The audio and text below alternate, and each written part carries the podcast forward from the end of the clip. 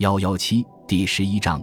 以小说为代表的文学，文学思想的善变。明代文学的发展以正德年间为界，大致可分为前后两个大的时期。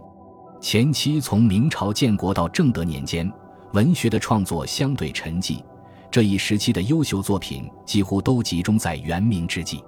正德以后，明代文坛开始繁盛起来，小说。戏曲等通俗文学的创作取得了辉煌的成就，诗文方面出现了众多的文学流派。明代文学的总体倾向显现出的是一种世俗性的特征。作为文学创作，它不仅是感悟起兴时的情感表现，而且也是对社会人生底蕴的洞见会识。文学是有时代性的，时代孕育了文学，文学的发展又体现了鲜明的时代特色。元明之际出现的文学高潮，是与大动荡的时代特征密切相关的。在元末风云激荡的时代，人们的思想得以突破传统儒学的束缚而获得解放。敏感的文学家也很自然地触发联想，对社会与人生的一系列问题进行思索，或抒发心中的郁结，或表现自己的理想，展现自己的人生价值。明初的许多作家大都从战乱中走来。因而对社会生活有较深刻的认识和体验，他们往往从功利观念出发，本着对社会负责的精神从事文学创作，各抒所长，反映大动荡时代较为广阔的现实生活。题材是广阔多样的，既有取材于历史的，也有直接反映现实生活的，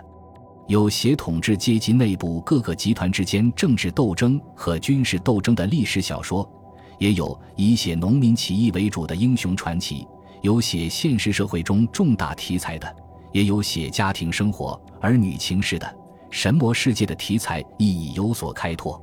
这些作品大都内容充实，有思想深度，一袭圆寂奇米和纤弱的文风，朴实自然。明初立国，以程朱理学作为官方哲学，思想文化归于一统，崇朱。树诸风气甚盛，这种学风势必造成世人对伦理道德规范的尊崇和亦步亦趋，拘泥于传统礼教，呈现出一种保守的文化特征。与之相应，伦理纲常、道德说教渗入文学作品中，也具有伦理教化的特质。明初刘基、宋濂、高启等人的诗文虽有上世的风格，语言浑朴精炼，但也有这样的特点。刘基论诗主讽，宋濂的宗经说和所谓的原情托物的观点，均体现了对文学伦理功能的重视。明初戏曲作品中，内容关涉传统伦理道德说教意味的也为数极多，如高明的《琵琶记》，其主旨就是宣扬忠孝节义的思想。其中，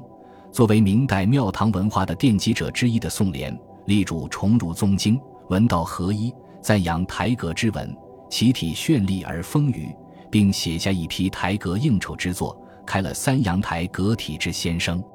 从永乐起的几十年中，随着政治的逐步稳定，社会经济的恢复和繁荣，官方文化也达到极盛。永乐时期，四书五经大全、姓李大全的编纂，进一步确立了程朱理学的统治地位。科举考试专以四书五经命题，并规定以八股文取士。到成化时，八股文逐渐形成严格的程式。这种文体以善拟古人利益为上，完全失去了创作的意义，对士林文风有很大影响。诗文领域内，元明之际折射社会现实的作品，逐渐为粉饰太平、歌功颂德、宣扬教化的内容所取代。当时最有影响的是以杨士奇、杨荣、杨溥为代表的台阁体诗作。虽从表面看来雍容华贵，体现出宫廷风致和皇家的气魄，而在内容上却极其贫乏，充溢着英制和宋盛之作；艺术上平庸呆板，了无生气。台阁体从永乐初年到正统末年，垄断了整个文坛。记起的李东阳的茶陵体，虽自称宗法杜甫，但又过分注重诗歌的体制和声调格律等形式，这样。明朝的文学创作便陷入了低谷，在元明之际，《三国志》通俗演义、《水浒传》等长篇章回小说出现之后，直到《西游记》问世之前，小说创作几成绝响。就文学思潮而言，贵族化、宫廷化的趋向极为明显，诗文的台阁体、杂剧的贵族化、南曲传奇的八股化，都是这种文风的反映。明代文学思想出现变革，则是在明中期政加以后。此时，朝廷对于政治、经济、文化等各方面的控制渐趋削弱，统治的松弛为文学复兴创造了一个社会环境。阳明心学的崛起，标志着与传统文化思想相对抗的、带有人文主义思想特质的思想体系逐渐形成。王守仁整个哲学体系的关键在于探索圣人与个人之间的关系，及圣人与渔夫渔妇之间的区别与联系。王守仁肯定了渔夫渔妇通过良知而达到圣人境界的可能性，他力图把儒家思想从士阶层进一步推向民间。将他的良知说作通俗化的处理，主张须做的个渔夫渔妇方可与人讲学。王守仁人人皆可为尧舜的观点，突出了人应该有的价值和地位，为个人的发展和自我表现开拓了无限的可能性。以后的泰州学派提倡个性解放，强调人欲的需求，对传统价值观念做了大胆的否定。这种思想配合着日益繁荣的城市商业经济和由商品交换带来的平等意识，包含着某种平民的精神，并与市民意识相互影响融合。这不仅体现了市民阶层力量对社会的巨大冲击，影响到社会风气的变化，而且给晚明文学注入了新的生命力。《金瓶梅》《西游记》《牡丹亭》《歌代笑》以及三言二拍等大量作品。都有不同程度的思想越轨倾向，反映出那个时代价值观念、道德标准等方面的变化。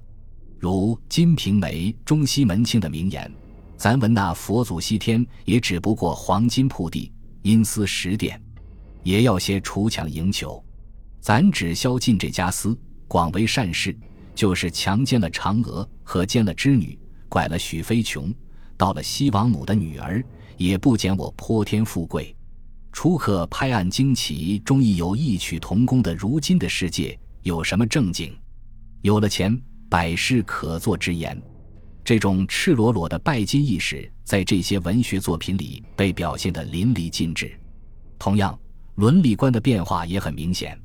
如禅真后世，公然反对寡妇守节，说她不合人性人情，而应三媒六证，大落落地嫁一丈夫，倒也干净。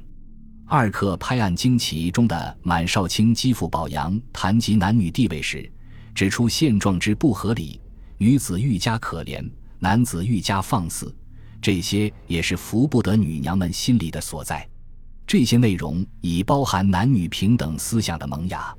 当然，这些文学作品中所蕴含的新观念的萌芽，与明后期掀起的文艺变革的浪潮有很大关系。其中一个较为显著的特色。就是与儒家诗以言志、文以载道的传统文艺观不同，作家强调表现自我、张扬主体意识。李治从“人皆有私”这一基本命题出发，承认人的不同个性特点，主张顺其自然、任其发展，并在充分发展个人自然知性的前提下，追求人格的独立。于是，在李治思想的影响下，晚明文坛形成了一股追求个性自由的风潮。公安派重视文学的自我价值与个人的不朽作用，特别强调作家个性在创作之中的地位。在文学表现上，提出读书性灵、不拘格套的创作主张，反复强调信万直记、任性而发，赞扬和推崇自然美。公安派的性灵说，亦如李治的同心说那样，看重情感表达之流畅自然，并主张真正体现于创作实践中。他们的诗文真实自然、酣畅淋漓，无复遮掩。他们早年狂放，极显其狂于诗文中；晚期归心于淡，即显其淡于创作内。在袁宏道的尺牍小品中，此种特征更为明显，在创作中体现了重自我性灵、求真求达、自然挥洒的文风。汤显祖受礼制思想的影响，主张顺乎天性自然。表现人的自然感情和欲望，他确立了情的崇高地位，言情成了他文艺思想的核心。他言情的理论反映在文艺创作上，一是对社会现实的大胆批判，一是对男女爱情的大胆歌颂。他在《牡丹亭》中塑造的杜丽娘一生爱好是天然、率性而行，以其天生自然战胜礼教的束缚，描写了真挚的爱情战胜死亡的动人故事。与汤显祖同时，以及在汤显祖身后的许多作家和艺术家，也都不同程度地触及社会现实，对虚伪的礼教、腐朽的政治展开了批判，并用生动的形象，从社会政治和道德各方面。大胆地表述自己的感情和认识，其著名者如屠龙、王继德、袁余令、孟称顺等，都以绚丽的旋律唱起情的颂歌。静陵派同样具有个性自由特色，中兴不囿于传统的礼教，在居丧期间作诗文，游山玩水，不尽居乎礼俗。谭元春极力反对沾泥带水，追求一种洒洒落落的奇趣，而不受世俗丝毫的拘束。晚明人性的复苏，商品经济的发展，在市民阶层中不断滋生新的意识和观念，他们所带来的朴素力量，与社会上虚伪矫饰的风气形成鲜明的对照。市民阶层力量对社会的冲击，在思想观念上也引起巨大的回响。在王守仁的思想中，已有重视商业活动的内容。他肯定商人终岁弃离家事，辛苦盗图。以营十一之力，粮亦可悯，主张免抽或抽收合理商税。李治在《又与焦若侯》一文中也谈到：商贾携数万之资，经风涛之险，受辱于官吏，忍垢于市场，辛勤万状，对商人利受的艰辛寄予很大的同情。随着晚明商品经济的高度繁荣，文人们从关怀商人到一步步接近市民文学，是不难理解的。因此，嘉靖以后，市民文学蓬勃发展起来，话本小说、杂剧、戏曲等世俗文学进入繁荣时期。到万历、崇祯发展到高峰，并成为文学的主流。话本小说是由说话发展而来的。宋代说话艺人的艺术水平已经很高，但那时的艺术技巧主要表现在艺人的讲唱上。到明代，小说艺术水平的提高，主要表现在作家的书面创作上。晚明小说的数量很多，虽然没有像《三国志》通俗演义、《水浒传》《西游记》那样的长篇巨著，却有大量的拟话本、优秀的短篇小说。这既是适应市民的审美需求，也说明文人作家文学观念的改变。文人通过对话本小说创作的参与，利用这些通俗的形式教化庶民，把儒家思想推进到庶民的日常生活中去。以三言为代表，不仅容纳着大量新鲜活泼的民间世俗生活，体现着通俗的文学形式，而且也蕴含着儒家伦理的文学观念。冯梦龙受李治同心说的影响，认为情是天地万物的自然本性，情始于男女，而流注于君臣、父子、兄弟、朋友之间。他从这个立场看待六经，称六经皆以情教也。他致力于通俗文学，就是立情教。基于这个思想，他选择的旧本和创作的新本，一方面容纳了社会各阶层，特别是市民阶层的情感世界；另一方面又以儒家伦理道德对被商品经济刺激起来的人欲进行引导。在戏曲方面，明中叶是一个转折时期，从明初到成化、弘治年间，基本倾向是杂剧贵族化、传奇八股化；嘉靖年间。随着社会矛盾的激化和人们审美心理的转变，传奇创作开始改变以写家庭生活和宣扬儒家伦理为主的倾向。无论是写历史题材或写当代生活，都表现了强烈的现实性，扩大了社会内容，提高了传奇剧本的思想意义。在传奇剧本创作题材、内容改变的同时，在艺术形式上也进行了革新，提高了戏曲反映生活的功能。便于表现复杂变化的思想感情，赢得观众的喜爱。这一时期，杂剧和散曲也有很多具有鲜明的时代特色。诗文比之小说、戏剧等成就来说，大有逊色。在探索和革新的过程中迂回曲折，产生了众多的文学流派。从前妻子、唐宋派、后七子到公安派、静陵派都主张革新文坛，各派在复古与反复古的矛盾斗争中互相否定，又互相弥补，从而促使文学理论和创作实践的发展。他们的诗文创作虽然对推动主体意识的觉醒产生了一定的作用，但是他们所使用的古典诗文的艺术形式已与当时人们的生活内容、思维方式、语言习惯不相适应，因而不可避免的要走向衰落，逐渐丧失文学的主流地位。晚明文学的思想内容很复杂，而且它的特点也很鲜明，展现个人价值，追求婚姻自由，诅咒世态炎凉。反对虚伪和庸俗的思想，在小说、戏曲、散曲等世俗文学中占有很大的比重，而且其中有不少达到了很高的成就，反映了文艺变革的精神。与此相应，狂放激情的浪漫主义思潮，继《西游记》之后，在文学艺术的各个领域也都有长足的发展，如《封神演义》《三宝太监西洋记》等小说。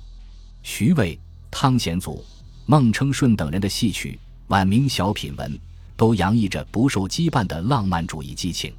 审美趣味趋向世俗化、市民化，士大夫高雅庄重的审美心理变成雅俗兼赏。这种文艺审美心理的变化，在通俗白话小说和民歌中表现得更为突出。世俗文学的雅化，也将新兴市民的主体意识，连同其利欲观念一并显现出来。这对存天理、灭人欲的道德规范和严制明道的文学传统，无疑是一个重大突破，也反映了不同的经济和社会条件下不同的文化心态与审美需求的变化。与此同时，随着小说、戏曲创作的繁荣，对小说、戏曲的理论探讨蓬勃兴起，与传统美学观念异趣的带有世俗化的新美学思想体系也逐步形成。如李治、袁宏道、冯梦龙、金圣叹等人对小说的评点、序跋或笔记、通信中，提出了关于小说艺术的价值、真实性、典型形象的塑造、艺术形式美、情节与性格的辩证关系，以及小说语言的艺术特色等一系列卓越的见解。徐渭、王世贞、王继德、齐彪家等人对戏曲的评论，金圣叹对《西厢记》的批改。也提出或总结了中国古典戏曲的许多理论问题。当然，在明中叶以后的文艺变革思潮中，思想意识、伦理观念承袭旧传统的因素也有很多，儒家说教、迷信思想、消极颓废的倾向，以及市民某些落后庸俗的审美趣味，既打上时代的烙印，也影响了文学艺术取得更高的成就。晚明市民意识的滋长。对人格独立的强调和自我人欲的凸显，显然具有人文主义思想的色彩；但对禁欲主义的批判走向极端，就是纵欲主义，反映在一些文学作品中，对庸俗低级的色情描写表现得非常严重。这不仅展示了晚明奢侈浮靡的社会生活，也反映了市民和士大夫的畸形心理。